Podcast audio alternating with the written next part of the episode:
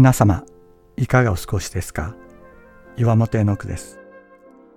今日も366日元気が出る聖書の言葉から聖書のメッセージをお届けします。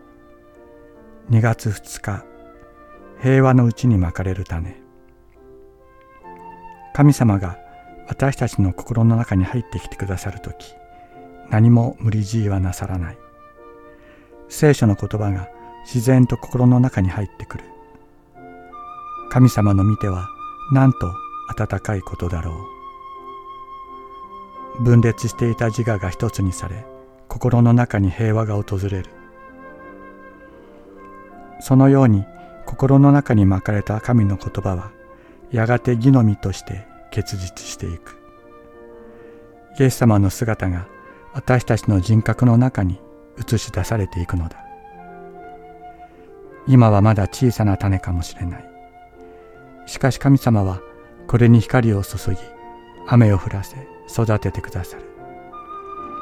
雑草を抜き害虫を駆除してくださるのも種を植え付けてくださった父なる神様だ。